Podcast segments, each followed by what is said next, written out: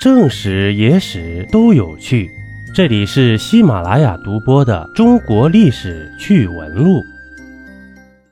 这生前有多可恨呐，死后就有多惨。大清老佛爷慈禧死后有多惨呢？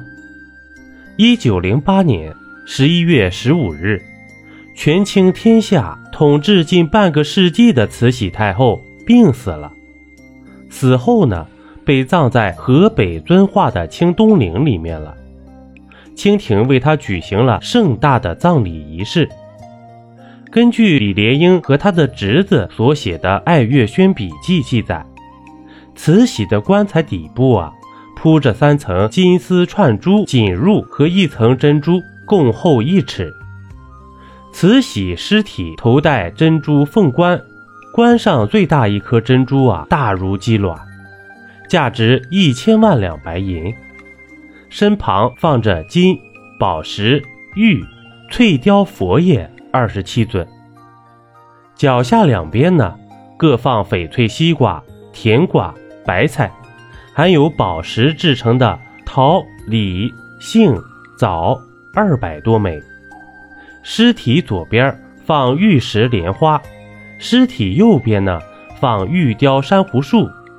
另外啊，玉石骏马八尊，玉石十八罗汉，共计七百多件。葬殓完毕以后，又倒入四升珍珠、宝石两千两百块垫棺。生前如此高调，死后同样高调的慈禧，万万没有想到啊！死后仅仅舒服了二十年以后，就遭来横祸。一九二八年七月份到十月份，孙殿英率领军队对他的陵墓进行了大扫荡。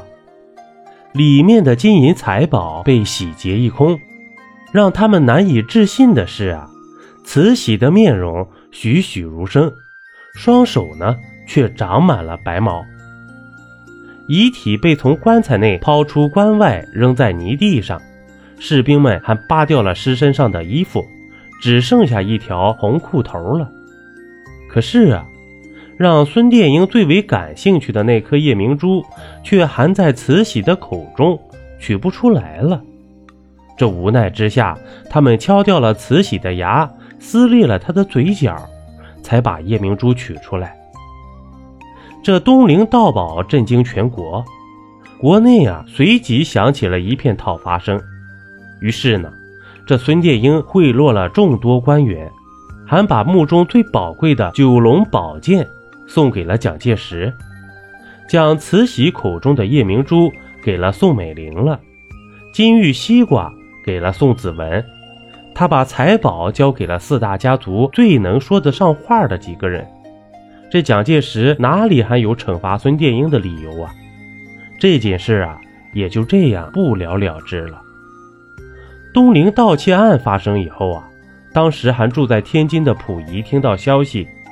痛哭流涕，召集满清皇族的遗老，载泽带领一群人去东陵对慈禧的遗体进行重新安葬。载泽一行人进入地宫以后啊，看到慈禧的遗体趴在地上的棺材盖上，头朝北，脚朝南，左手反搭在后背上，在地宫里已经暴尸四十多天了，遗体上出现了许多的斑点。长满了白毛，嘴角还有撕裂的痕迹。这众人小心翼翼地把慈禧的遗体重新安放在棺内，用一件黄缎被盖在慈禧身上，然后清理打扫地宫，封好地宫口，便撤离了。一杯故事，一口酒，这里是历史绞肉机，我是金刚经。本集播完，感谢收听订阅。咱们下集呀，不见不散。